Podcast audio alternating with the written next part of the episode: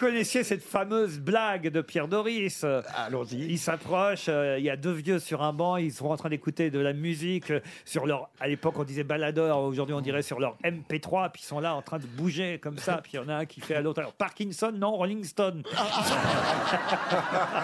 Dans, dans le même genre d'idée, vous avez, vous avez les, les, les, les- les deux vieux qui sont au bistrot au comptoir. Il y en a un qui fait Dis donc, tu préférais avoir quoi, toi? Alzheimer ou Parkinson? Oh, Alzheimer, parce que je voudrais pas renverser, je préfère oublier de payer.